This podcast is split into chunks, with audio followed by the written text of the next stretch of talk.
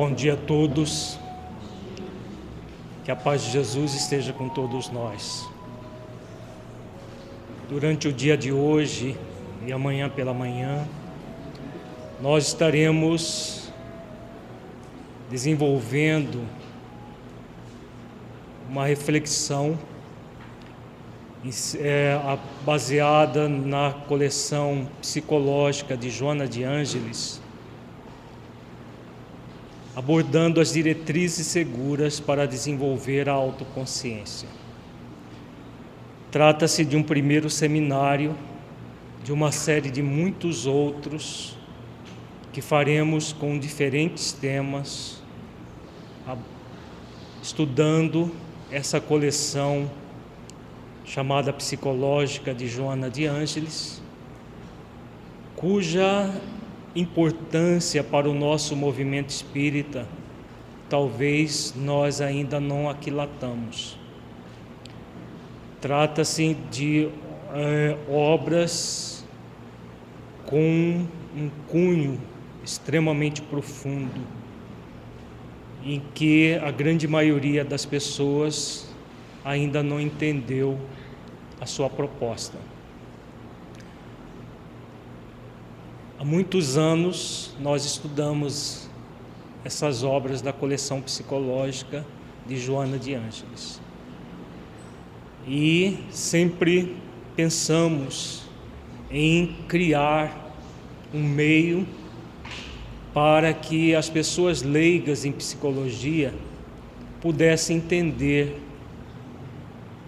com a máxima profundidade possível aquilo que a mentora nos coloca nas suas obras.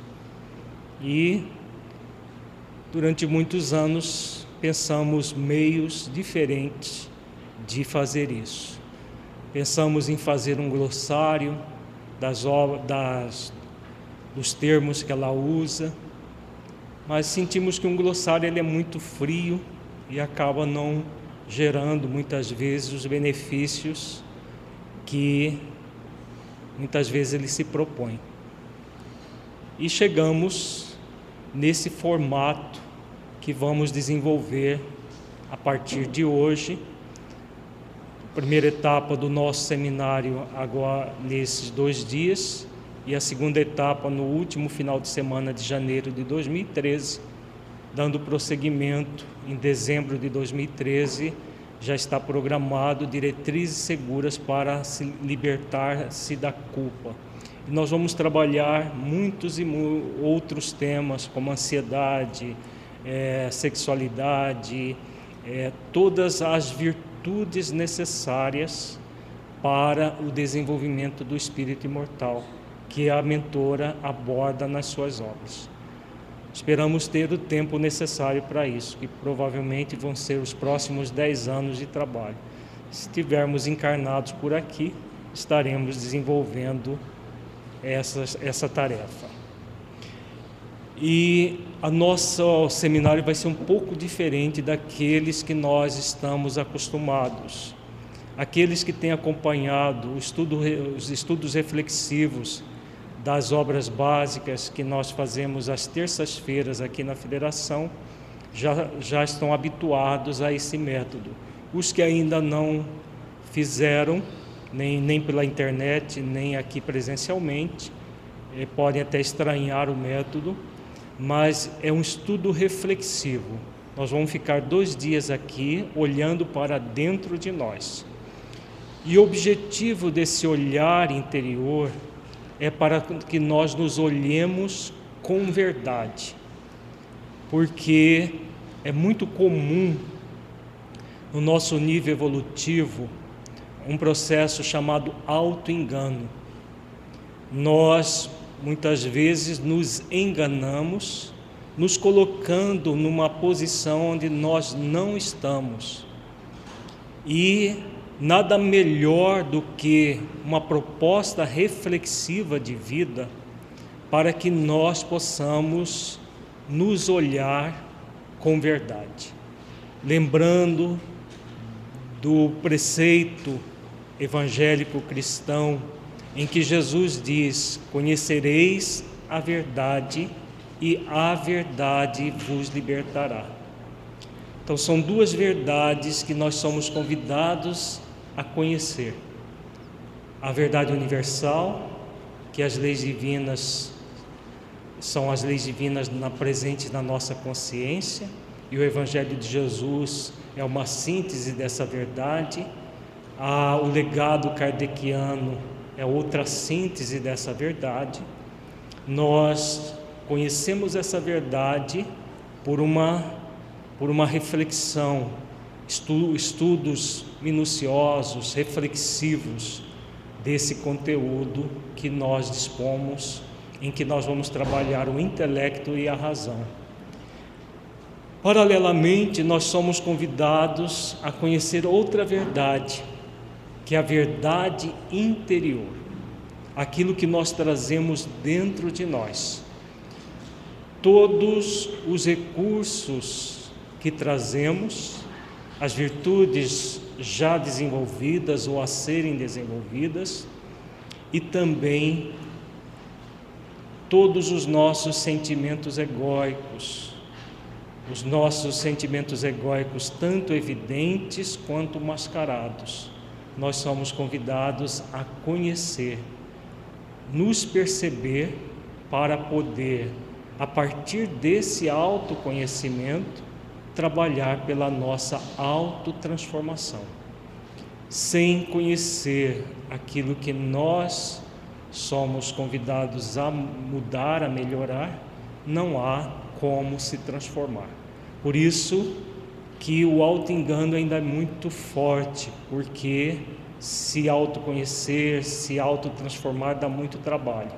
E nós vamos entender no seminário que esse seminário ele é praticamente uma síntese de todos os demais que virão, que vão ser desdobramento deste, porque tudo diz respeito à autoconsciência. A partir da autoconsciência é que nós vamos desenvolver todas as demais virtudes que trazemos em potencial dentro de nós. E para isso é necessário se perceber em verdade. Então, o tempo todo nós vamos convidar a todos a esse mergulho interior, a se perceber verdadeiramente. Não como nós gostaríamos, mas como ainda somos, como ainda estamos, com as qualidades, as virtudes, na maioria delas, a, ser, a serem desenvolvidas e com muitos vícios egóicos ainda. Essa é a realidade de todos nós, sem exceção. Se fugirmos dessa realidade, criando uma, uma falsa realidade no movimento do auto-engano, nós estaremos só enganando a nós mesmos, porque só perderemos com isso, perderemos tempo, a oportunidade bendita de evolução que todos nós somos convidados. A outra questão importante, nós dividimos o seminário na totalidade em 12 encontros de uma hora e meia. Nós vamos ver seis na primeira etapa e mais seis na segunda etapa. Por que encontros de uma hora e meia? Nós vamos ter dois de manhã, dois à tarde e dois amanhã pela manhã. O nosso objetivo é de fazer o, o, esses encontros para que depois, nos centros espíritas, as pessoas reproduzam isso em estudos reflexivos de uma hora e meia. É uma proposta do mentor Honório, é, que coordena o projeto Espiritizar da dimensão espiritual, que no ano passado, é, aliás, no ano passado, é, no ano passado, em janeiro, não, janeiro do ano passado, não, janeiro deste ano, é tanto seminário que a gente se perde. Janeiro deste ano, nos propôs que fizéssemos o seminário Centro Espírita e a Promoção do Espírito Imortal. Esse seminário já está disponível em DVD, breve estará no site do Projeto Espiritizar. E a, a proposta do mentor Honório é que nós façamos estudos reflexivos, centrados nas virtudes. Nós já estamos fazendo estudos reflexivos das obras básicas às terças-feiras, gravando também DVD que vão sair todos em livro no ano que vem pela editora Espiritizar. E agora iniciamos essa série de estudos reflexivos da obra de, da, da coleção psicológica de Joana de Ângeles, também centrada nas virtudes. Porque o objetivo da doutrina espírita é transformar o ser humano num ser melhor. Se nós não nos tornarmos melhores com o conhecimento intelectual que trazemos da doutrina espírita, alguma coisa está muito errada conosco. Porque o intelecto é importante, mas se o intelecto fica apenas na letra e não no espírito que vivifica, ele acaba tornando pessoas intelectualizadas com conhecimento espiritual, mas não pessoas realmente transformadas que a nossa sociedade está precisando. O grande compromisso nosso consciencial é trabalhar pela nossa autotransformação. É um compromisso individual e coletivo ao mesmo tempo. Individual, porque ninguém pode fazer isso por nós, e coletivo, porque nós estamos em franca transição planetária para mundo de regeneração e somente permanecerá encarnado no planeta Terra aqueles que se dispuserem a essa transformação moral. Os que não se dispuserem serão, com certeza, exilados do planeta. Então, no nosso primeiro encontro, antes do intervalo, nós estaremos trabalhando o que é e qual o objetivo da autoconsciência. O objetivo desse encontro é refletir sobre o que é a virtude da autoconsciência e sua importância para a evolução do espírito imortal. Como nós nos situamos frente a essa virtude e como nós vamos utilizá-la na nossa evolução. Então, nós vamos começar com uma reflexão sobre autoconsciência. Não importa se você não entende muito bem o que é essa tal de autoconsciência. O importante é fazer essa primeira avaliação, depois nós vamos, ao longo do seminário, fazer várias reflexões desse tipo e que vai sedimentando os nossos conhecimentos, tanto intelectivos quanto principalmente o emocional, acerca do, é, do tema. Então vamos fechar os olhos. buscar respirar profundamente.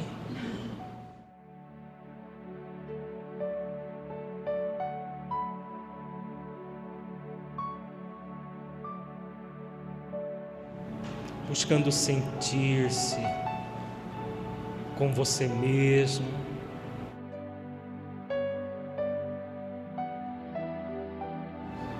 Buscando com a sua respiração centrar-se no tempo presente.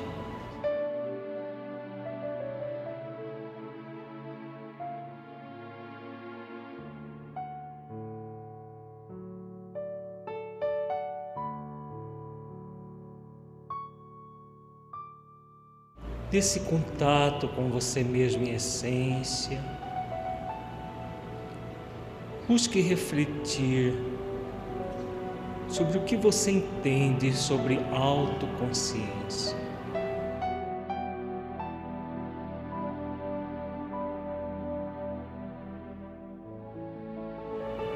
Como se manifesta essa virtude em sua vida?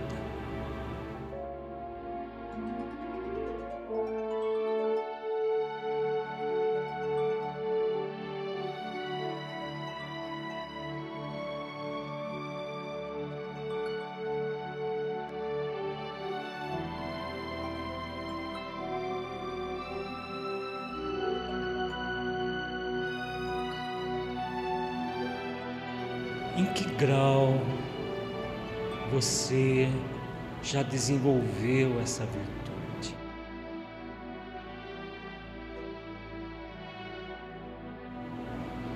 Como ela se apresenta em seu interior.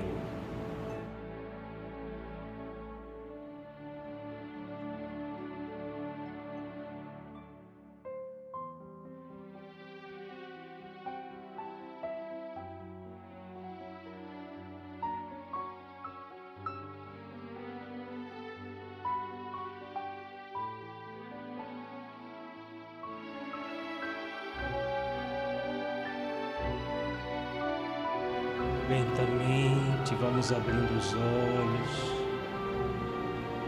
voltando ao estado de vigília, trazendo a mente lúcida, coração pacificado para as nossas reflexões sobre o assunto.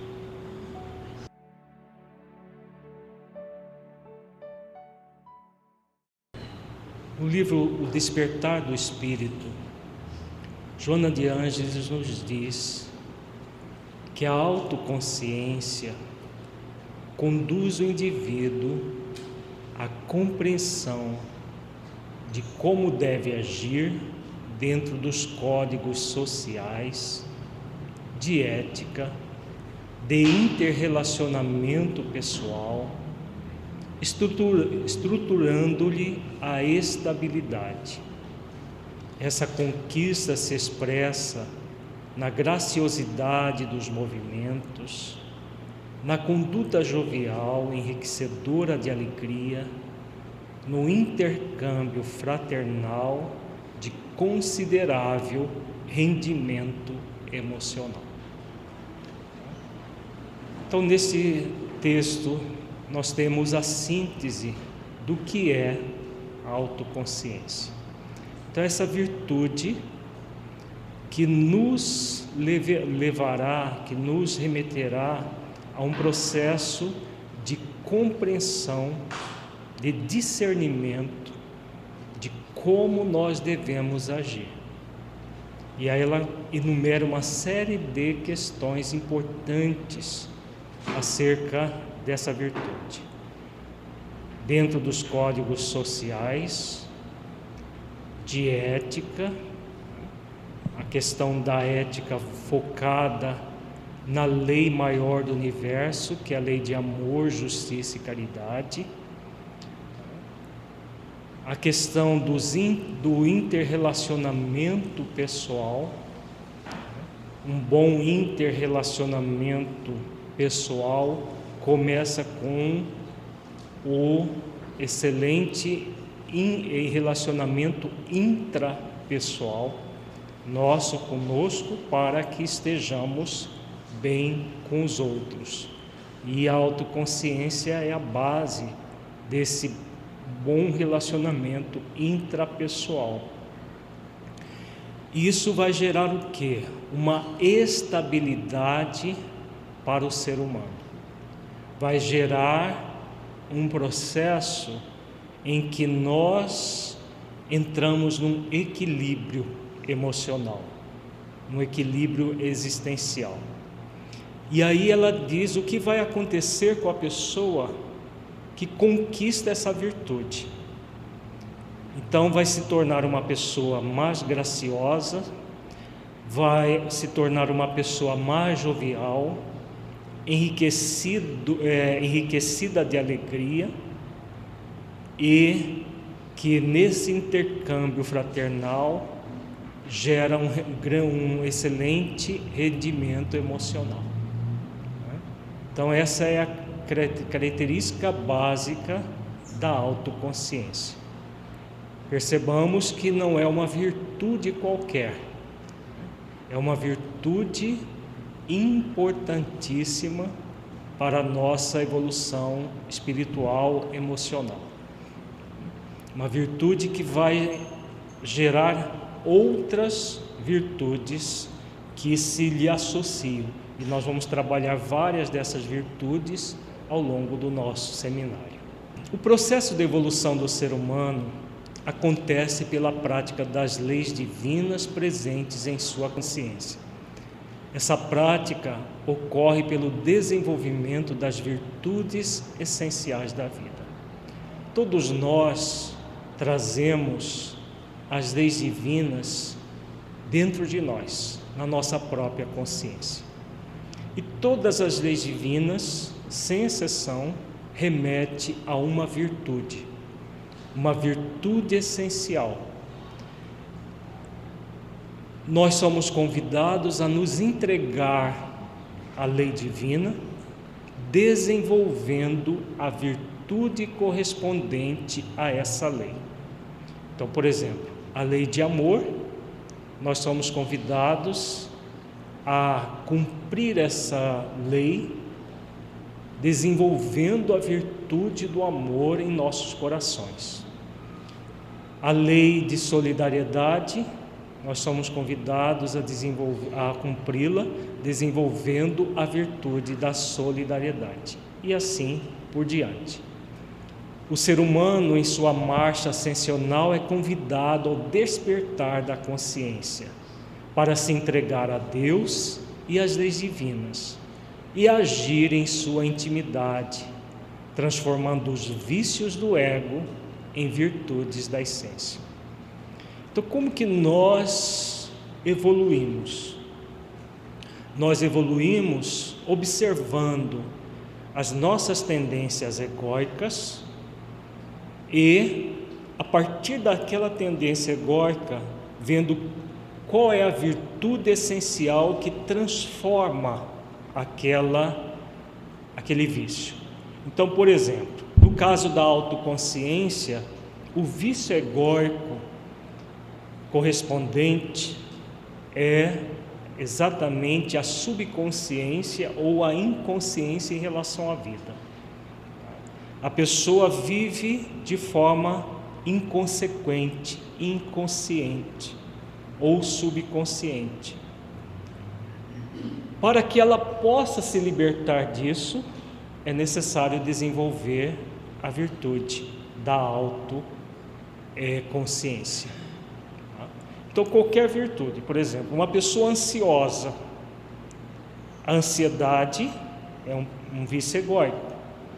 A virtude da serenidade será a transformadora daquele vício egóico. Então não se combate o vício, desenvolve-se a virtude. Porque ao desenvolver a virtude, o que, que está acontecendo com o vício? Desaparece. Né? Porque nosso compromisso é consciencial de cumprir as leis divinas, amá-las e cumpri-las. Como que vai ser possível nós amarmos e cumprirmos lei, as leis divinas por um processo de coerção, um processo de obrigação? Nós vamos entender numa parábola do Evangelho o sentido disso daqui a pouco.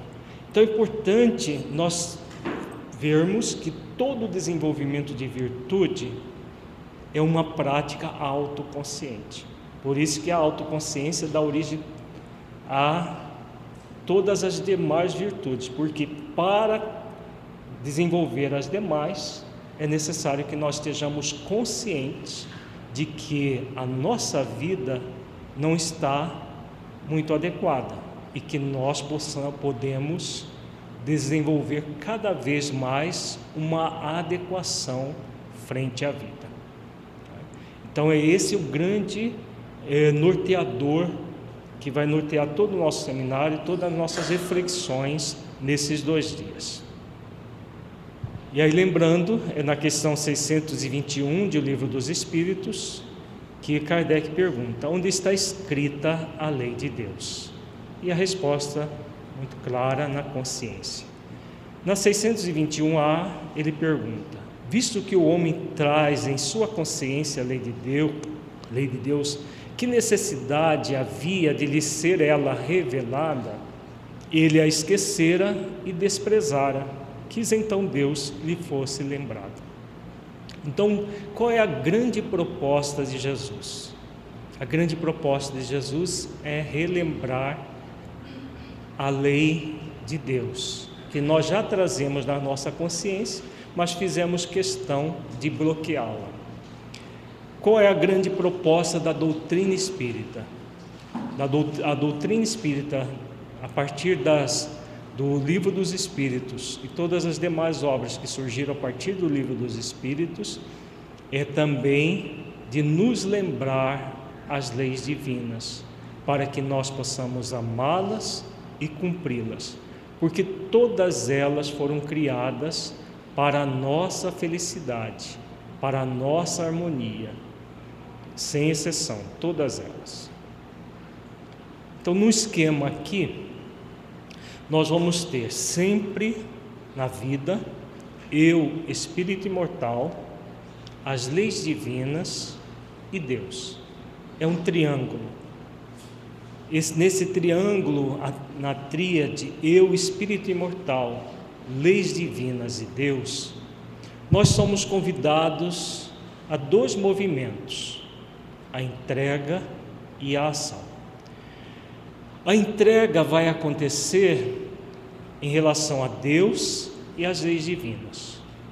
Não é possível afrontar as leis divinas sem graves consequências para o espírito imortal. Então, todo espírito imortal que tenta afrontar as leis divinas, ele vai entrar num desequilíbrio muito sério. Então, o que, que nós somos convidados? A nos entregar. Mas não é um processo passivo de entrega, as pessoas dizem. Não, entrega para Deus e tudo está resolvido. Deus vai resolver por nós. A gente fica esperando a chamada graça, de graça, né? Sem nenhuma ação, sem nenhum trabalho da nossa parte. Se fosse assim, nós estaríamos descumprindo qual lei divina? A lei do trabalho. Se existe uma lei que preconiza que todos nós devemos trabalhar, como que eu vou me tornar uma pessoa melhor sem o trabalho? Então, não é esse processo passivo, é uma entrega que age e uma ação que se entrega. Como que é uma entrega que age? É nos entregarmos às leis para desenvolver as virtudes dentro dos nossos corações. Então nós agimos onde? No eu, espírito imortal. Nós somos espíritos imortais, temos toda a eternidade para evoluir, nos tornarmos espíritos puros. Então, como que nós agimos? No eu. Agora é uma ação que se entrega, entrega a quê? A lei e a Deus. Deus nos criou para a felicidade. Como que nós vamos conquistar essa felicidade? Cumprindo as leis, amando e cumprindo as leis, porque cada lei vai nos despertar para desenvolver uma virtude. Em cada virtude desenvolvida, nós estaremos nos aperfeiçoando, nos tornando pessoas melhores. Então, esse é o grande compromisso da vida, é a essência da autoconsciência. Então, a, a, a autoconsciência é uma virtude do espírito imortal que vai abrir campo para o desenvolvimento de todas as demais virtudes. Então, todas as virtudes vão estar nessa dinâmica o tempo todo entrega e ação. Entrega a Deus que nos criou para a felicidade entrega as leis divinas que nos convidam a uma prática de virtude e a virtude sendo desenvolvida em nós num processo dinâmico de entrega e ação, ação e entrega. Então, essa, isso é a essência da, do trabalho que nos compete realizar na vida. Vamos estudar agora uma parábola do Evangelho de Jesus que está em Lucas, capítulo 11, versículos 5 a 13. É a parábola do amigo importuno. Essa parábola nos traz a essência da autoconsciência, significado do que é a autoconsciência. Nós vamos entender muito claramente com essa parábola do Evangelho de Jesus. É uma, é, na verdade, ela não é uma parábola como as tradicionais, como a do filho pródigo, do bom samaritano, que tem toda uma história, um enredo. É uma parábola em que Jesus faz uma alegoria para demonstrar, por comparação, emoções humanas. E a partir da, da, dessas alegor, dessa alegoria que ele faz, ele faz uma elucidação terapêutica acerca do movimento da entrega e da ação. Esse movimento que nós acabamos de ver esquematicamente, Jesus elucida a partir de um texto muito conhecido, mas ainda pouco é, entendido do, do Evangelho de Lucas. Então vejamos o texto inteiro e depois nós vamos fazer a exegese dele, psicológica transpessoal. Disse-lhes também: Qual de vós terá um amigo, e se for procurá-lo à meia-noite, e lhe disser: Amigo, empresta-me três pães? Pois que um amigo meu chegou à minha casa vindo de caminho e não tenho que apresentar-lhe. Se ele respondendo de dentro disser: Não me importunes, já está a porta fechada e os meus filhos estão comigo na cama, não posso levantar-me para tos dar.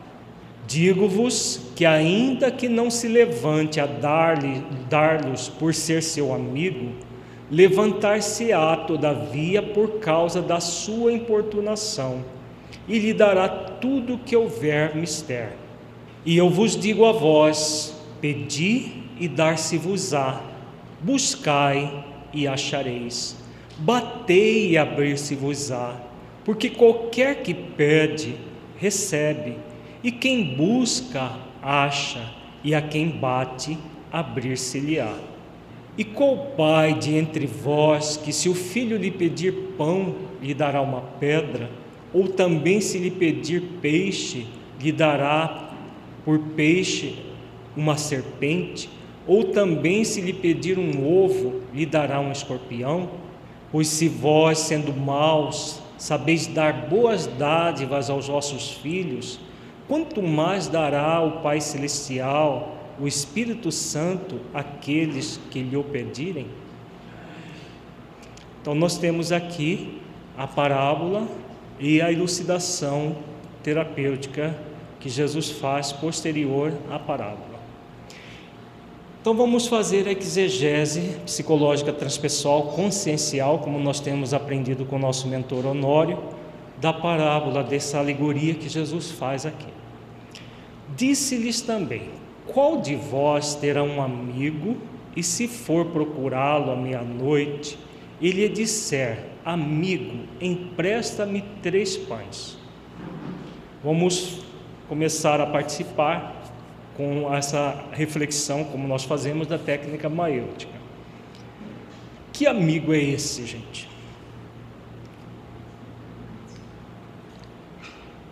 Na, na parábola fala de três amigos: um que chega, um que vai à, à casa do outro amigo à meia-noite e o amigo que é, o recebe na cama. Quem é esse amigo?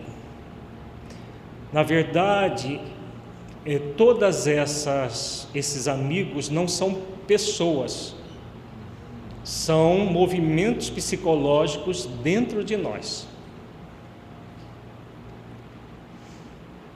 Vejamos, para entender, para não ser um jogo de adivinhação, porque não é fácil entender esses textos de Jesus, vejamos que é, esse amigo ele sai de casa à meia-noite para emprestar três pães. Que movimento psicológico é esse de uma pessoa que sai às meia-noite de casa para emprestar três pães? O que está acontecendo aí, emocionalmente falando? Hã? Um estado de ansiedade, né? Então ele estava tão inquieto na casa dele que saiu de casa à meia-noite. Não é uma atitude comum, né? Você sair de sua casa para ir na casa de uma outra pessoa à meia-noite para emprestar três pães. é uma hora muito inoportuna para que isso aconteça. Concordam? Que é alguém que está desprovido de algo, porque ele sai de casa à meia-noite. Nós podemos dizer que ele está num processo de ansiedade, de inquietude, ele está afoito, né, para conseguir algo que ele não tinha. Né? Ele não tinha e ele precisava ter. Era importante que ele tivesse aquilo. Então ele sai de casa com o intuito de buscar esse conteúdo, esse, isso que ele precisava, né, que ele deveria ter e não tinha. E sai de casa à meia-noite para buscar isso. Faz sentido até agora que nós estamos refletindo? Então, vamos dizer que esse é um amigo, é uma característica de nós mesmos que leva, nos leva a uma, uma postura inquieta, afoita,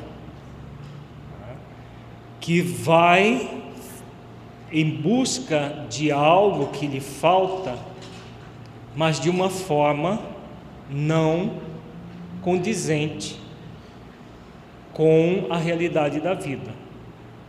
Faz sentido? Então, é essa característica desse amigo, desse primeiro amigo. Então, vejamos aqui a elucidação do texto. Então, neste versículo, nós temos a representação da ansiedade de consciência, na figura do amigo afoito que chega à meia-noite. Por que ansiedade de consciência? Onde nós trazemos as leis de Deus?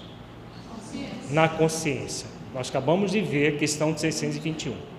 O que a, a lei divina nos convida? A que ela nos convida? Ao exercício das virtudes. Se nós não exercitarmos as virtudes, o que vai acontecer conosco? nós vamos ficar numa falta, não vamos?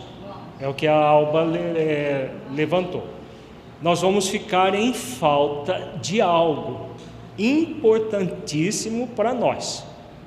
E se faltar algo que é importante para nós, cedo ou tarde nós vamos entrar num processo de ansiedade de consciência, por não estarmos fazendo aquilo que, por dever de consciência, deveríamos estar fazendo, que é o exercício das virtudes do coração. Faz sentido, gente? Todo mundo está acompanhando o raciocínio? É importante entender a parábola para depois entender todo o processo que vai decorrer depois no seminário. Ah, é como se pe... tirássemos um peixe da água. Né? Para que o peixe respire, ele precisa estar dentro da água. Se ele fica fora da água, ele vai entrar num, num desespero, numa angústia. O espírito necessita de quê?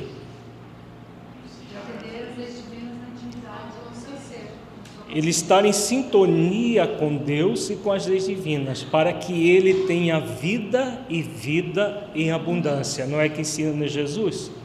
Então, só é possível estarmos num processo de serenidade consciencial, nos entregando a Deus e amando e praticando as leis divinas. E isso só vai acontecer se nós estivermos exercitando, no limite das nossas forças, as virtudes dentro de nós. Qualquer situação diferente disso vai gerar em maior ou menor intensidade uma ansiedade. Ficou claro? Se a ansiedade de consciência é uma carência afetiva, ela gera uma carência afetiva. Tá? A, a carência afetiva vem depois, porque é, todo o processo de ansiedade e consciência de não ter desenvolvido as virtudes vai gerar para você um estado de incompletude. E isso, a, a carência afetiva é uma das dos problemas que surge quando a pessoa não desenvolve as virtudes. Pois que um amigo meu chegou à minha casa, vindo de caminho, e não tenho que apresentar-lhe. Quem é esse amigo? Que chegou na casa do amigo e ele não tinha nada para apresentar.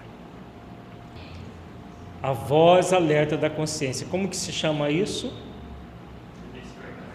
O despertar da consciência.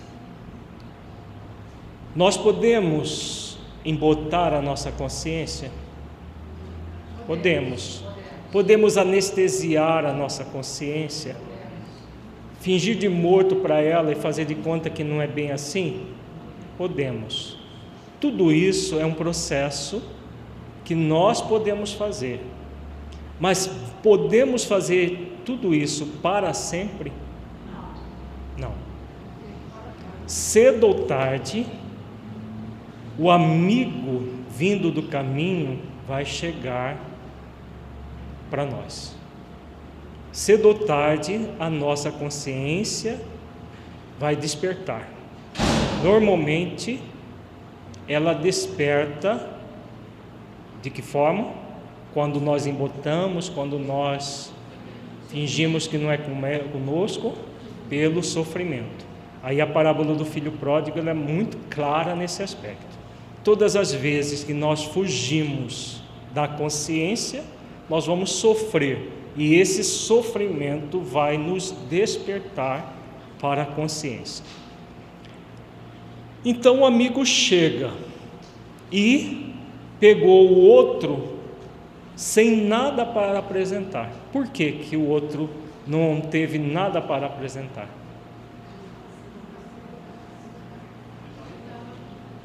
Hum? Porque ele estava num processo de inconsciência ou de subconsciência em relação à vida. E aí não tinha nada para apresentar. Por isso que ele entrou no estado de ansiedade. E agora? E agora? O que, que eu faço?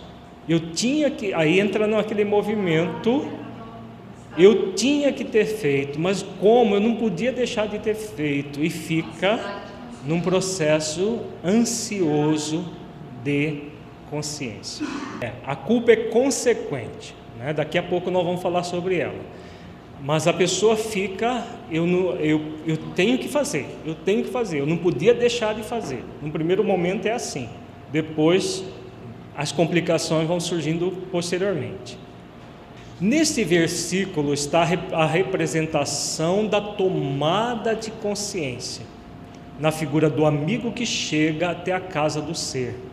Ou seja, no momento em que há um despertar para as noções morais da vida.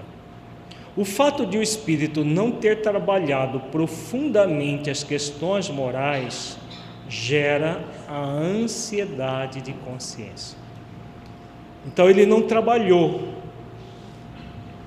A consciência são as leis dentro de nós. Então não existe ninguém que de fato ignore as leis, porque elas estão dentro de nós, na nossa própria consciência. Então, todos nós temos esse convite consciencial de nos entregar às leis, amando-as e praticando-as. Se nós não fizermos isso, cedo ou tarde, a consciência vai despertar. Se não despertar amorosamente antes de surgir o sofrimento, ou a dor, ela vai despertar dolorosamente, e se rebelarmos mais ainda, o sofrimento vem bastante acerbo para a pessoa. Então, se nós não trabalharmos as questões morais, porque as leis fundamentais dentro das nossas consciências são as leis morais, as outras físicas, biológicas, elas acontecem por automatismo divino, mas as leis morais ela vão ser desenvolvidas pela, pelo nosso livre arbítrio, pela nossa liberdade de ação. Então, é, todas as vezes que nós não trabalharmos consciencialmente as leis, as questões morais, entraremos na ansiedade de consciência porque o despertar, cedo ou tarde, vai chegar na nossa casa. Ficou claro, gente? Faz sentido? Perguntas? Continuemos. Se ele respondendo de dentro disser: Não me importunes, já está a porta fechada, e os meus filhos estão comigo na cama, não posso levantar-me para tos dar. Então vejamos aqui, aqui é um outro amigo, né? ele foi desesperado, afoito, angustiado, ansioso, para emprestar três pães com o outro amigo dele. E o amigo simplesmente, na maior indiferença, disse para ele: Não me importunes, a porta já está fechada e eu já estou com os meus filhos na cama, não posso levantar-me para tos dar. Quem é esse amigo? Mais, é mais profundo que o comodismo. O comodismo é um dos filhos dela. A preguiça é outro filho. É outro filho. Hum? Indiferença é outro filho que está na cama também. Também tá, é outro filho. A inércia é outro filho. Ela não está com os filhos na cama. Essa, esse amigo tem um monte de filhos. Hã? É do ego, tudo, tudo que é negativo é do ego. Olha, a pessoa, o, o amigo está na cama, não quer sair da cama. Ele é preguiçoso, né? A preguiça é um dos filhinhos dele, que está lá na cama com ele. Má vontade é a má vontade com seus filhos. Aí nós temos vários filhos: preguiça, indolência, inércia, acomodação? Indiferença. Então, a má vontade onde está? Além de estar na cama, ela está onde? É uma personalidade mesmo que Jesus está falando, gente? Dentro de nós.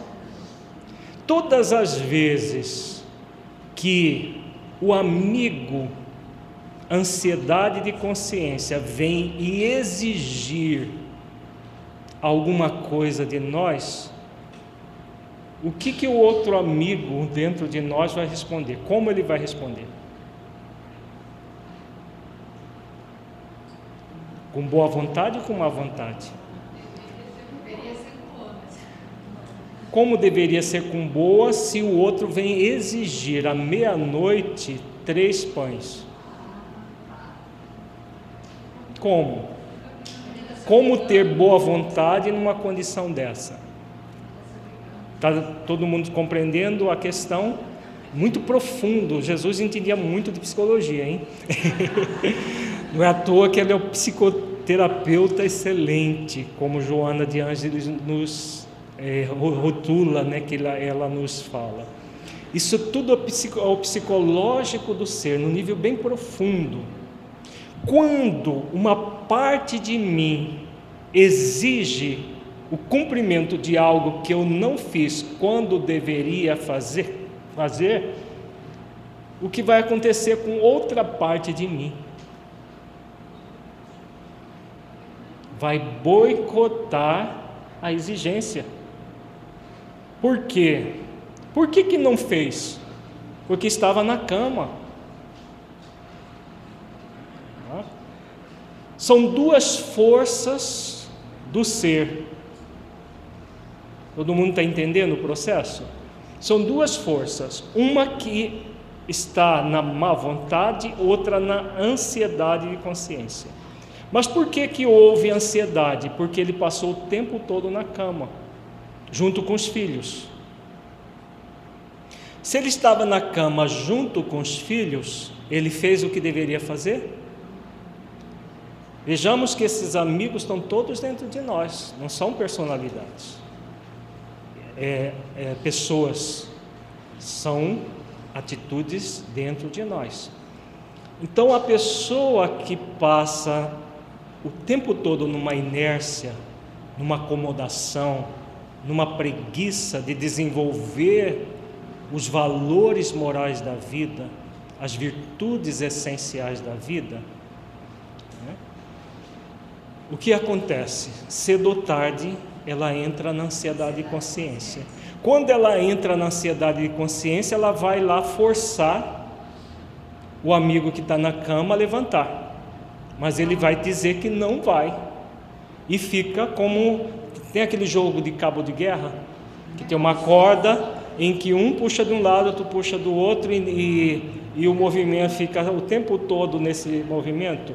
É um movimento pendular, num, num, numa, num estado é a inércia, a má vontade, no outro a ansiedade por realizar aquilo que deveria ter sido realizado e não foi. E aí uma hora está mais para um lado, outra hora está mais para o outro, mas o tempo todo a pessoa fica nesse jogo de um cabo de força, de guerra. Como se fosse uma retroalimentação, na verdade é um círculo vicioso que se cria de ansiedade e má vontade, má vontade e ansiedade, né? Um alimenta o outro, é claro. Agora é um círculo vicioso em que a pessoa não sai do lugar. Então ela roda, roda, roda, não sai do lugar. Fica nesse processo de não oferecer aquilo que deveria oferecer. Tá? Faz sentido, gente?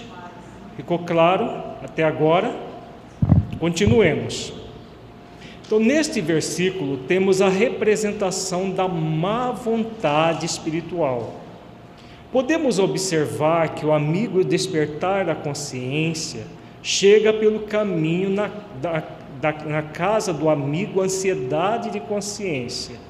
O amigo ansiedade de consciência corre para a casa do amigo má vontade, porque é o movimento de se forçar a realizar o que deveria ter sido feito no passado. Então ele vem e exige que seja feito na marra. O outro que ficou lá na cama preguiçoso o tempo todo vai fazer só porque ele exigiu? Vão ficar medindo forças. Um exige, outro boicota. Um exige, outro boicota. Ficou claro? Continuemos. Digo-vos que, ainda que não se levante a dar-lhes, por ser seu amigo, levantar-se-á, todavia, por causa da sua importunação, e lhe dará tudo o que houver mister. E aí, o que, que Jesus está querendo dizer aqui? Hum? Ele não queria levantar, mas se não levantar pela amizade, porque a má vontade que se torna amiga vira o quê? Hum? A má vontade que se torna amiga vira inimiga? A má vontade que, vira, que se torna amiga vira o quê? Boa vontade. Vira boa vontade, é óbvio, né? Então, mas ela não se levantou por ser amiga. Vai levantar por causa do quê? Da importunação. E lhe dará tudo o que houver mistério. De que Jesus está falando aqui?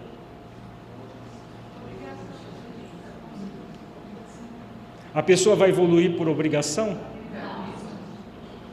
Hã? O livre-arbítrio? Não. O sofrimento vai fazer com que ele levante, não é? O sofrimento, quem é que gosta de sofrer, levanta a mão. Ninguém levantou a mão. Então o que, que vai acontecer? O que, que é importunação? Sofrimento importuna ou não? Sim. Chega um momento que fica insuportável. E aí o que que vou é a má vontade que vai levantar? Vejamos, ó. No amigo que sai de casa meia-noite existe uma intenção positiva, não existe? Qual é? De realizar aquilo que deveria ter sido realizado. O problema é o que? A forma como ele fez. A direção está inadequada. Por quê? Ele saiu de casa à meia-noite, ele entrou num processo de afoitismo, de ansiedade, e isso é inadequado. Mas há uma intenção positiva. Há uma intenção no, positiva no, do, amigo que fica na cama? Não? Em tudo que nós fazemos há uma intenção positiva. Há uma intenção positiva do amigo que está na cama? Qual? Hum?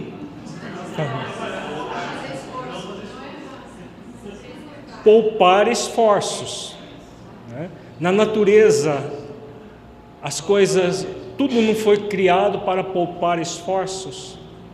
Tudo na natureza realiza esforços, mas o Criador dotou de recursos para que os esforços sejam úteis e não inúteis. Por exemplo, você tem uma, uma planta crescendo a sua raiz no solo para buscar água e nutrientes e essa raiz encontra uma pedra. Seria lógico, inteligente ela furar a pedra para continuar crescendo? Não. Mesmo que leve mais tempo para aprofundar, ela vai fazer uma curva, vai até sair da pedra e vai continuar crescendo. Quem é que dá essa inteligência para a raiz fazer isso? Deus. Para que poupar esforços? Então, poupar esforço, todo esforço deve ser útil, é uma qualidade. Então, o amigo que está na cama, o que, que ele quer em termos de intenção positiva? Poupar esforços.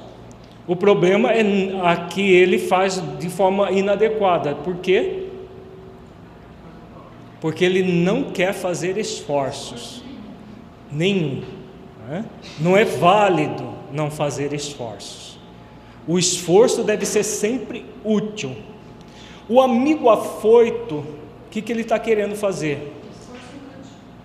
Um esforço, aliás, ele está se forçando, e o se forçar, porque aí já não é mais esforço, porque não é fruto de um processo de autoconsciência, mas de ansiedade de consciência.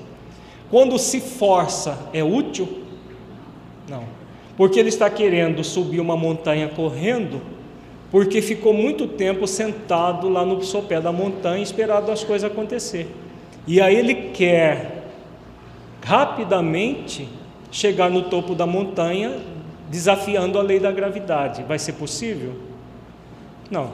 Então, o esforço para ser de acordo com as leis divinas, ele deverá ser sempre útil.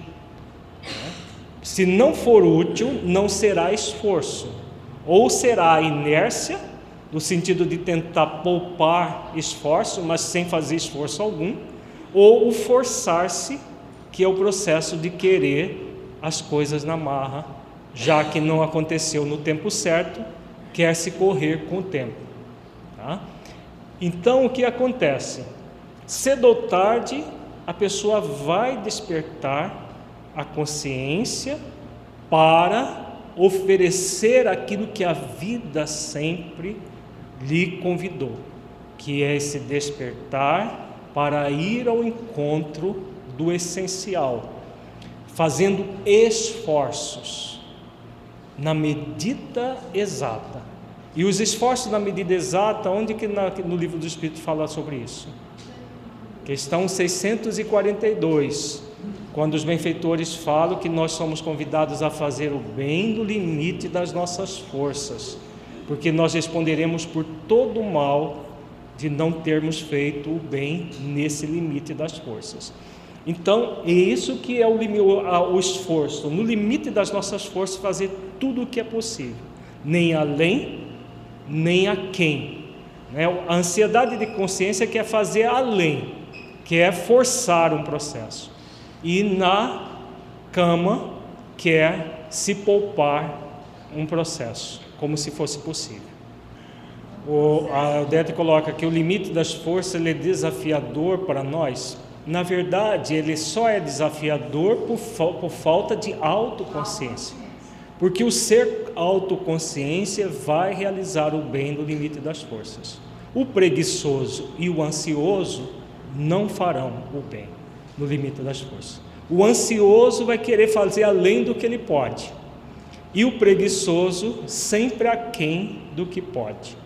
O autoconsciente, o autoconsciente vai, vai fazer sempre no limite das forças, por, exatamente pela autoconsciência. Então, realmente, é, não é que a pessoa não saiba o limite, ou ela está na ansiedade de consciência, querendo correr, já que ela ficou parada durante muito tempo, ela quer correr, ou ela vai para a má vontade da subconsciência em que ela fica parada esperando as coisas acontecer. Né? E eu vos digo a vós: pedi e dar-se-vos-á, buscai e achareis, batei e abrir-se-vos-á, porque qualquer que pede, recebe, e quem busca, acha, e a quem bate, abrir-se-lhe-á. E aí, gente, que, Jesus está querendo dizer aqui?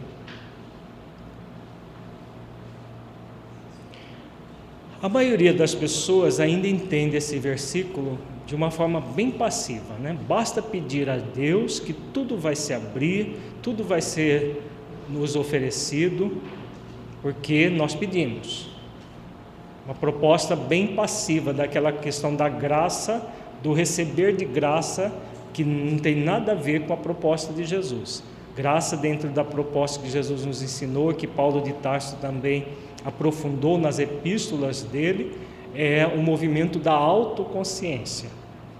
Estar cheio de graça é estar plenamente autoconsciente. E esses verbos aqui que Jesus coloca tem tudo a ver com a autoconsciência. Então vamos, vamos decodificar para entendermos melhor. Primeiro, Jesus diz: pedi, batei e buscar. Né? São três verbos: pedir, bater e buscar. Vejamos que são três ações. Para que uma pessoa possa ter essa visão do todo, como a Cristina levantou, qual é o primeiro passo para um ser tomar consciência de si? Ouvir a voz da consciência. Ouvir a voz da consciência. Para quê? Qual é o primeiro passo? Hã? Que? Conhecimento de quê, Vinícius? Hã? conhecimento de si mesmo, fazer um reconhecimento de si mesmo, de como você está, da preguiça que você ainda tem, da má vontade que você ainda tem, da indolência, da inércia, da indiferença em relação à vida, né? do, do processo de ansiedade de querer correr porque ficou muito tempo parado. Isso se chama auto-reconhecimento. Reconhecer onde você está. Porque se você não se reconhece como alguém necessitado de transformação, você vai se transformar? Se está bom assim mesmo. Se você estiver lá na cama com os filhinhos, você vai reconhecer? Não, está tudo muito bom aqui. Se você tiver lá na, na, sua casa e chega um amigo e não tem nada para oferecer, você vai reconhecer? Vai?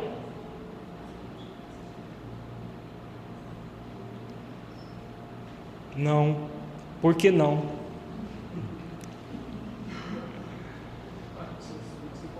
Porque o reconhecimento é reconhecimento da do quê?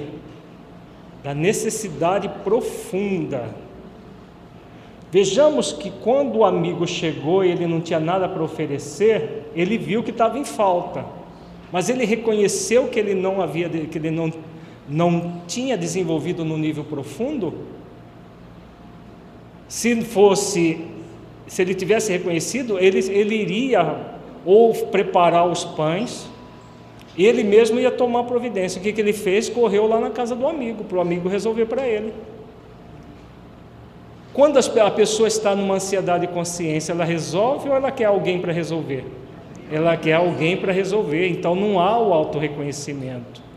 Ela quer resolver fácil. Por quê? Porque lá no nível profundo existe uma má vontade. A má vontade e a ansiedade andam juntas na mesma pessoa. Não é? Então não há autorreconhecimento aí. No autorreconhecimento, a pessoa reconhece onde ela está. Durante muito tempo eu não desenvolvi as virtudes essenciais da vida. Eu não pratiquei as leis morais da vida. Ponto. Reconhece. Mas eu sou uma pessoa capaz de desenvolver. Eu sou uma pessoa que pode fazer esforços para desenvolver. Ponto. Isso que é o auto-reconhecimento. É aquilo que nós falamos no início, quando nós falamos do auto-engano, no início do seminário. Reconhecer onde você está. Se você está se auto-enganando ou se você, você está sendo fiel à sua consciência. O primeiro passo é esse reconhecimento. Não, estou me auto-enganando. Para que você entre no processo de fidelidade consciencial. Porque senão você vai continuar no movimento ansioso ou e no movimento da má vontade. Então, o primeiro passo, reconhecer, que é o pedir. Pedir para quem? É para Deus? Ou é também para Deus? Também para Deus, mas é pedir para quem? Principalmente, que Deus vai apenas fortalecer a nós mesmos o ser essencial que nós somos. Você vai pedir para você mesmo, em essência, ser autoconsciente, ser fiel às leis divinas dentro de você. Esse é o conceito profundo do pedir. Reconhecer essa realidade para poder entrar num processo transformador. Porque, caso contrário, nós vamos entrar num processo. É, ah, eu sei o que é para fazer, mas não faz. E aí todo o círculo vicioso permanece. O que é o buscar? Você pediu para a sua própria essência divina que lhe mostrasse o caminho. Ela mostrou. E aí? O que, que você é convidado a buscar? Fazer esforços então, nós podemos dizer que a partir do auto-reconhecimento, nós somos convidados ao auto-esforço de aperfeiçoamento. Nos esforçar para nos tornarmos pessoas melhores, buscar desenvolver o caminho. Eu reconheci o caminho, agora eu sou convidado a trilhar o caminho. Vai ser possível trilhar esse caminho sem esforço? Não. Lei do trabalho, esforço. E é o esforço de sair correndo ladeira, é, montanha acima, dado ansioso. Vamos pegar essa metáfora de uma montanha e o processo de evolução como sendo esse processo de chegar ao topo da montanha. Tem condições da pessoa que ficou durante muito tempo no sopé da montanha, deitado numa cama, sair correndo para subir até o topo? Por que não? Só isso? Ou ela vai desafiar a lei divina? Que lei divina que ela vai desafiar? Vamos supor que fosse um alpinista. Ele vai desafiar que lei divina? A lei de gravidade, né? É possível desafiar a lei da gravidade sem despencar morro baixo? Então, se é válido para uma lei física, não é válido também para uma lei moral? a lei moral, ela tem o seu tempo, porque a lei do progresso é gradativa e suave. Tudo se faz no nível do progresso, mas com suavidade e com leveza. Então é subir uma montanha com cuidado, com todas as condições do alto esforço. Então isso se chama esforço continuado, paciente e perseverante. O tempo todo num esforço continuado, paciente e perseverante. É, e o terceiro verbo, batei.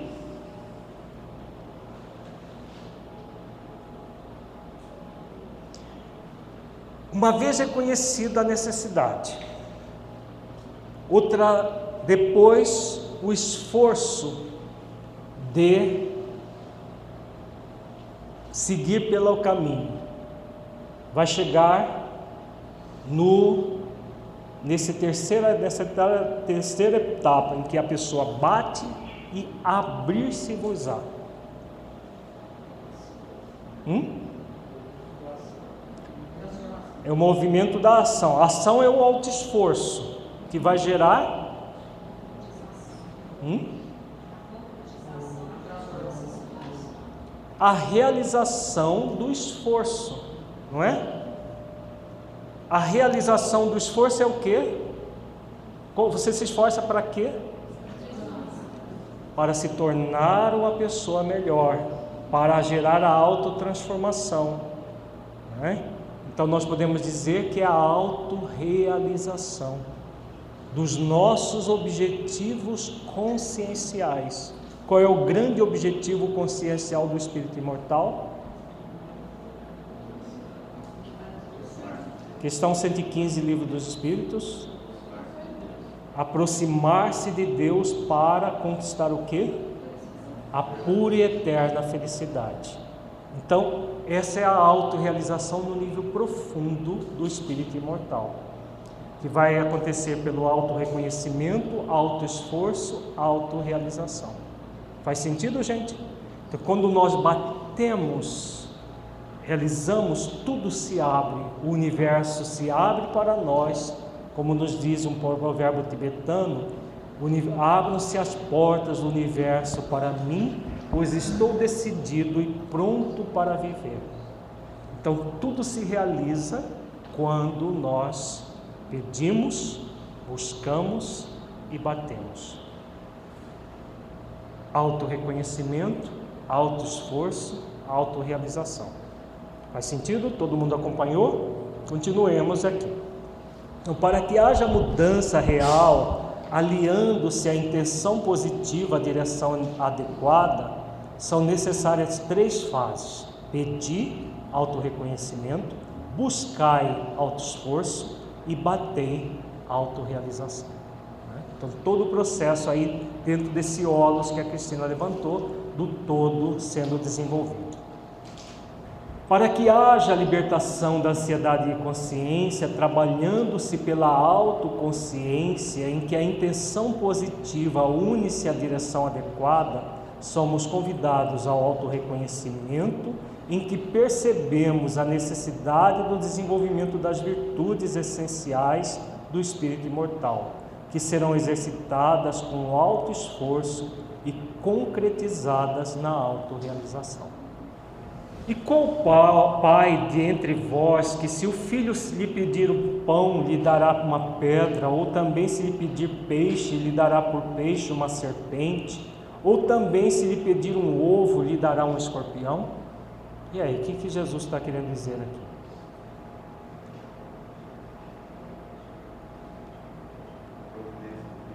Hum? Providência divina tem a ver.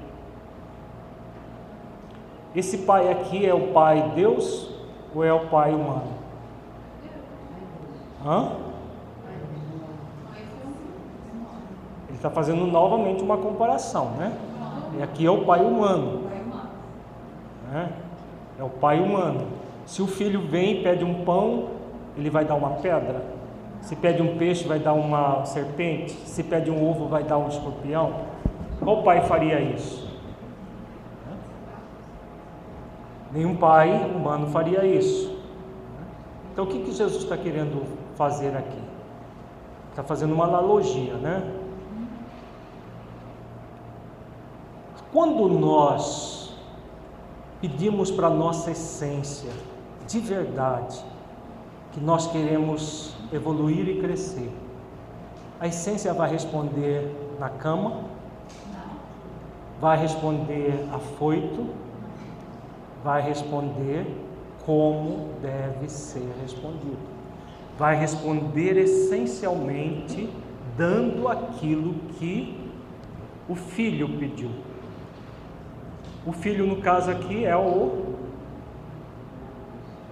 o ego, que nós ainda trazemos um ego a servir o ser essencial, que ainda não serve, mas que está aqui para servir o ser essencial. Né?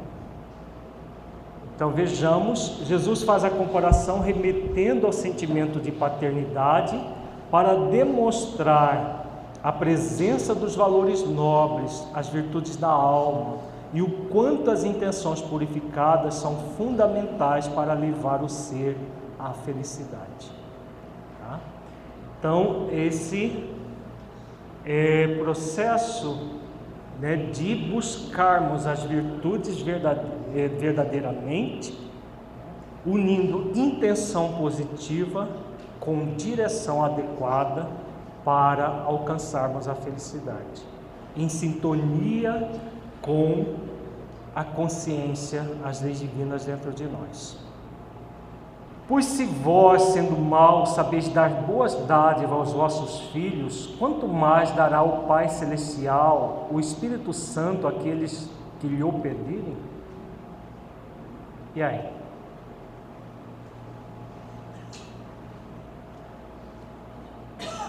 Onde está o mal em nós? Nós trazemos o mal em nós? Sim. O mal é o que? A ausência do bem. O ego é o que? Ausência de luz. Ausência do, das virtudes essenciais da vida. Então, quando nós trazemos no nosso ego o mal, que significa ausência do bem, né? mas deixamos de ser um ser essencial, mesmo trazendo o ego? Não. Por isso que as leis divinas estão dentro da nossa consciência, na nossa própria essência divina. Então, se nós, mesmo com o ego, podemos realizar algo bom, o que Deus faz conosco? O que, que Deus faz conosco?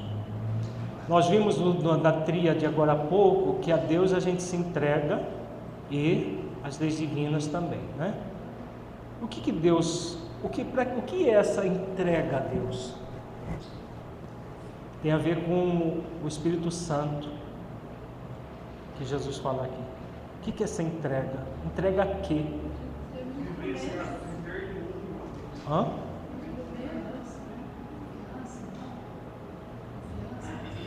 Entrega a quê? Deus precisa de nós, gente? O absoluto precisa do relativo? Não. Então o que é entrega a Deus?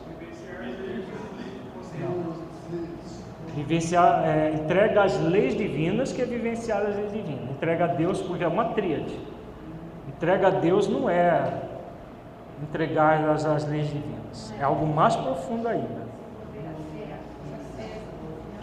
Tudo posso naquele que me fortalece. O que, que significa isso?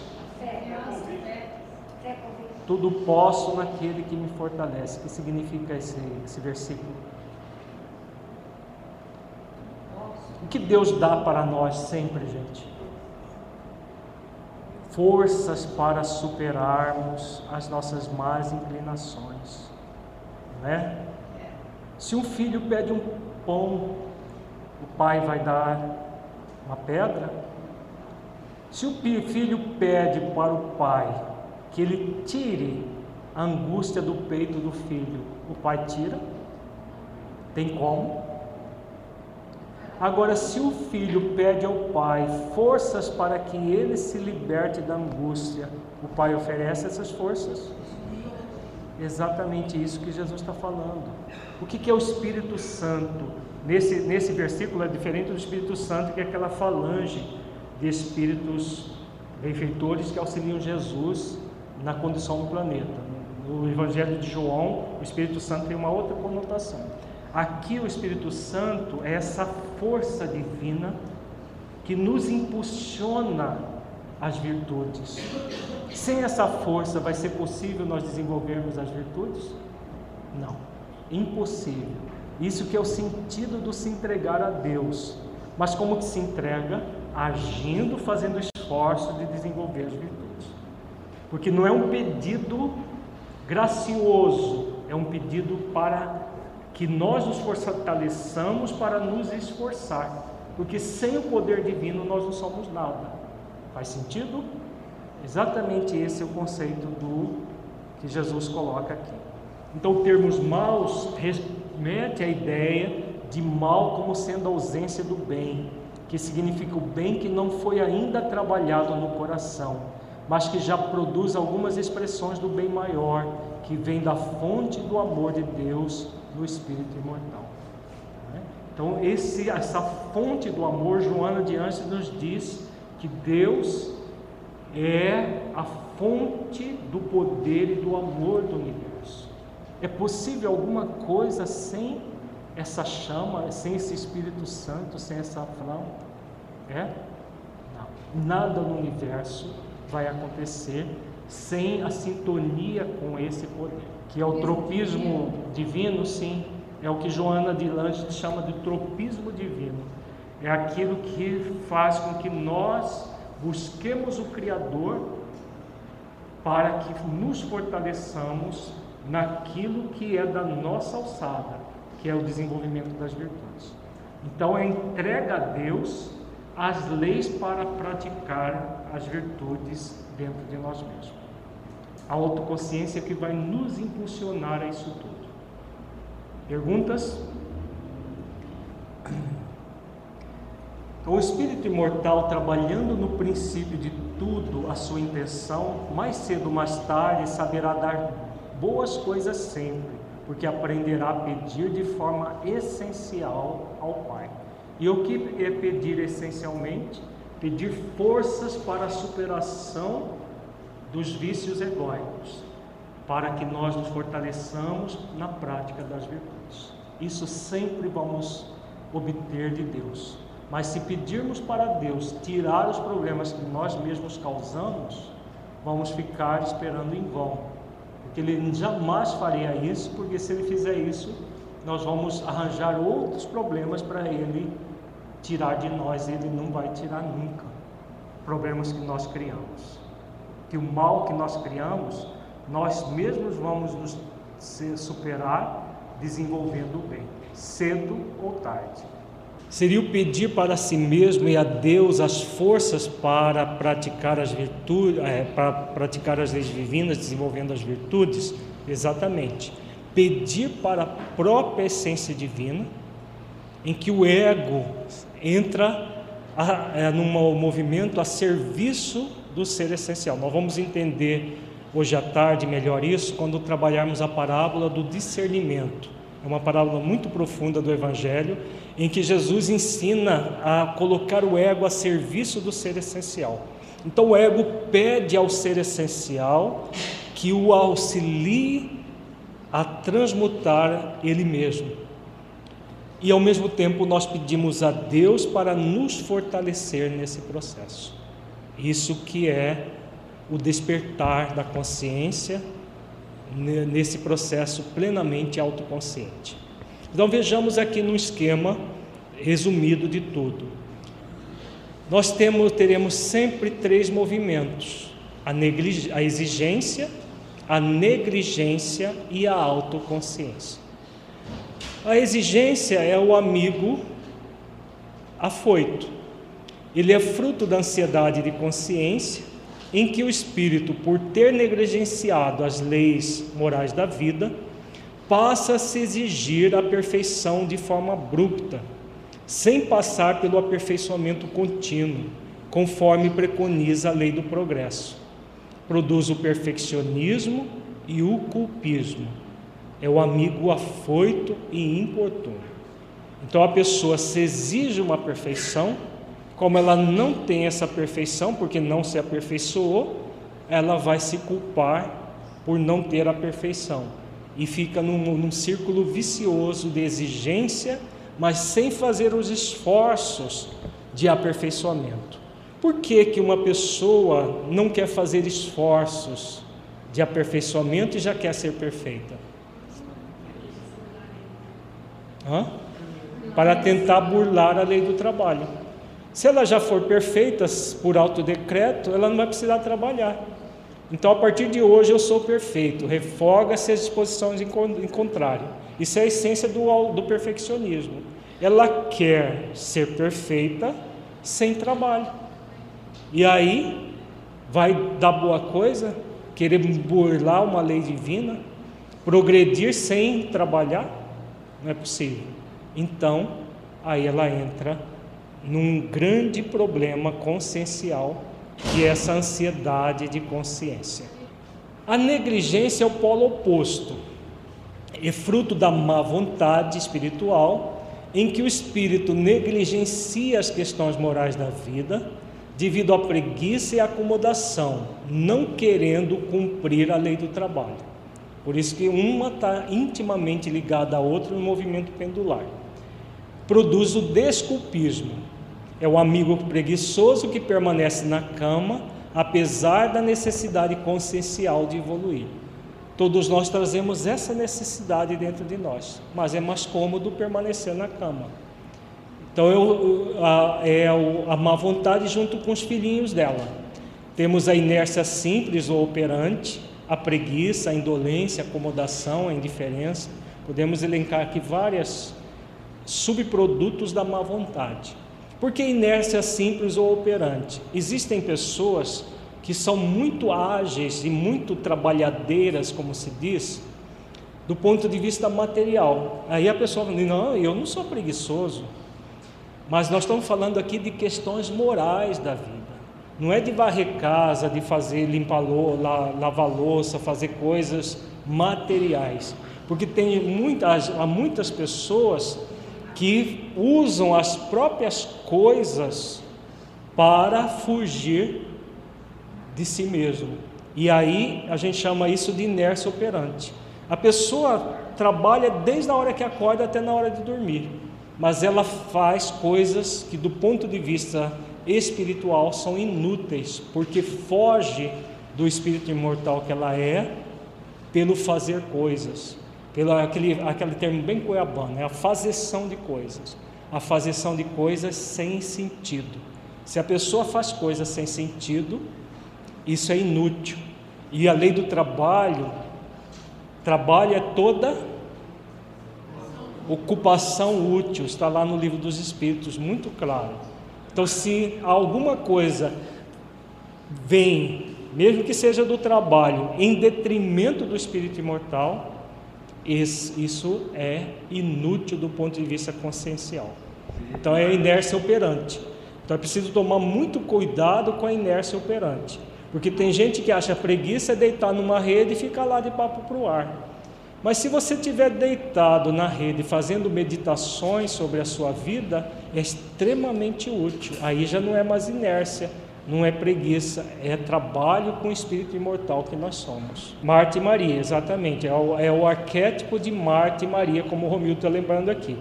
Marta é a inércia operante, é o arquétipo da inércia operante. O tempo todo fazendo coisas, mas não a melhor a, a, é, escolha que Maria é o arquétipo do espírito consciente, autoconsciente. Né? A autoconsciência faz com que a gente se liberte tanto da inércia simples, daquele que não quer nada, nem material nem espiritual, quanto daquele que só quer fazer coisas materiais e não as espirituais. A autoconsciência é o equilíbrio entre esses dois extremos. Surge com o despertar da consciência, permitindo ao espírito a prática do discernimento, no qual realiza a melhor escolha para si, que é a prática do auto-reconhecimento, do auto-esforço e da autorrealização. Atitudes nas quais ama e pratica as leis divinas, fazendo esforços para desenvolver as virtudes essenciais. Então, isso é a essência da autoconsciência. Né?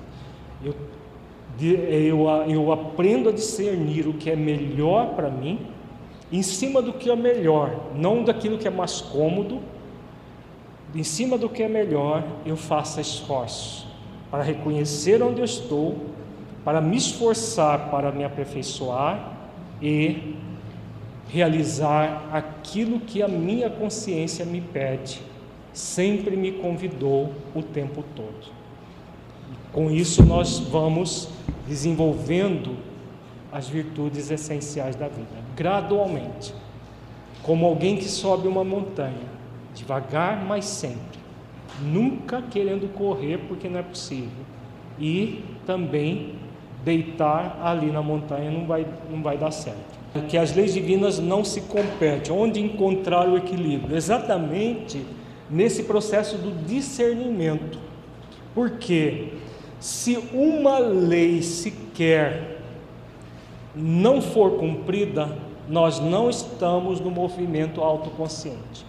Por exemplo, no movimento de querer fazer, é, forçar um processo. Por que, que existe uma intenção positiva e uma direção inadequada? Qual lei divina não está sendo é, respeitada? Hum? A do trabalho não, porque a pessoa está querendo até forçar um processo, ela quer correr, ela está trabalhando até demais. Qual lei divina que ela não está respeitando? Não, ela quer progredir na, é, correndo. Como que Deus não está querendo Hã? A lei de liberdade, o livre-arbítrio. Ela está se forçando. Forçar tem escolha? Como se ela não tivesse escolha, é só aquele caminho. Por isso, uma intenção positiva, mal direcionada, porque não leva em consideração a lei divina. Então, o processo autoconsciente são todas as leis divinas em sintonia e harmonia consigo mesmo e as virtudes todas em sintonia com as leis divinas, sem competir uma com a outra. Então, o processo de escolha consciente, em que o ser faz escolhas e realiza essas escolhas, as escolhas gradualmente. Ok? Vamos agora fazer uma avaliação reflexiva desse primeiro, é, desse primeiro módulo, primeiro encontro do nosso seminário.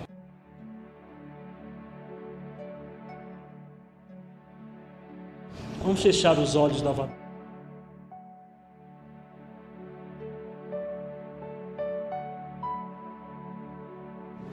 Entre em contato com você mesmo em essência,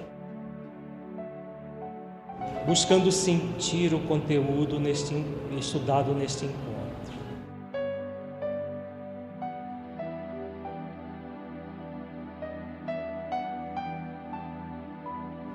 que você entendeu do conteúdo que se aplique à sua vida.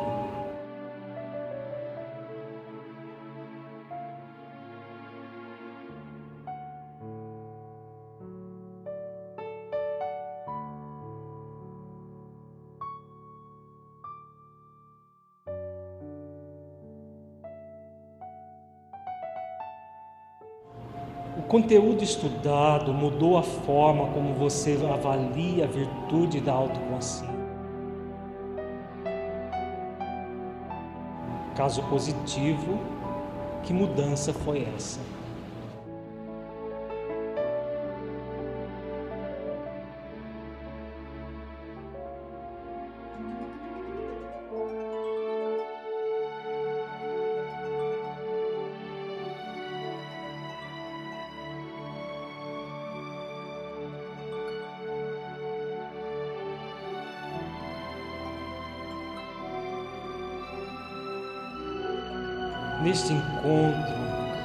Refletimos sobre o que é e sobre o significado de se desenvolver a autoconsciência, de modo a que nos esforcemos para desenvolver as virtudes de forma consciente. Busque sentir a possibilidade de desenvolver essas virtudes. Como você a sente? Como realizar esses esforços para você?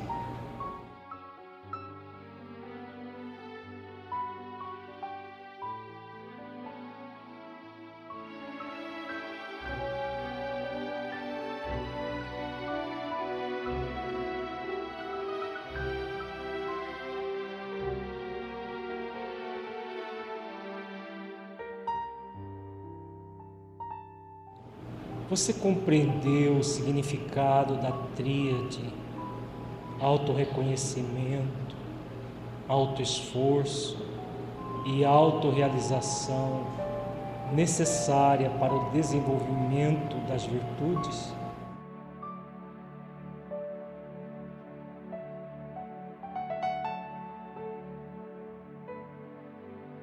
Como você sente a sua vida? Aplicando essa tríade e os demais conceitos estudados,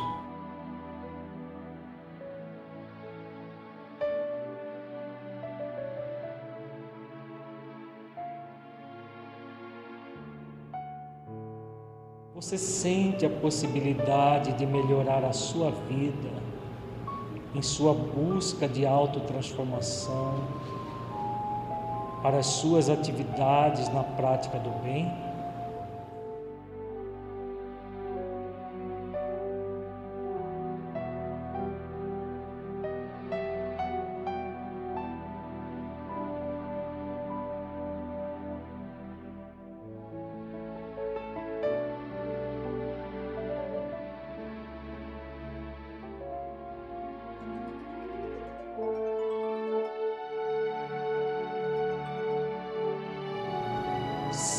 Sinta-se agora um espírito imortal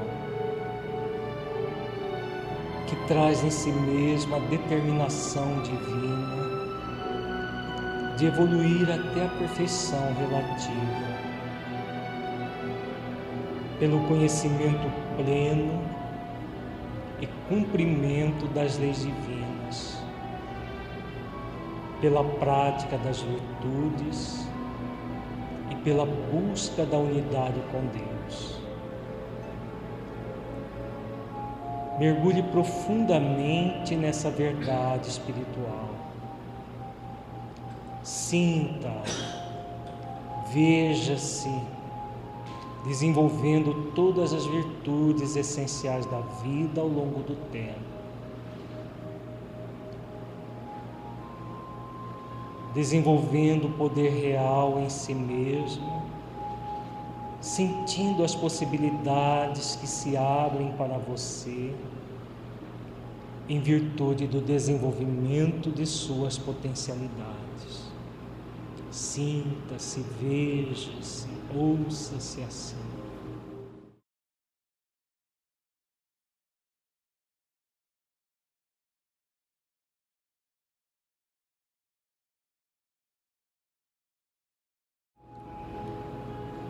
Lentamente vá retornando ao seu estado de vigília,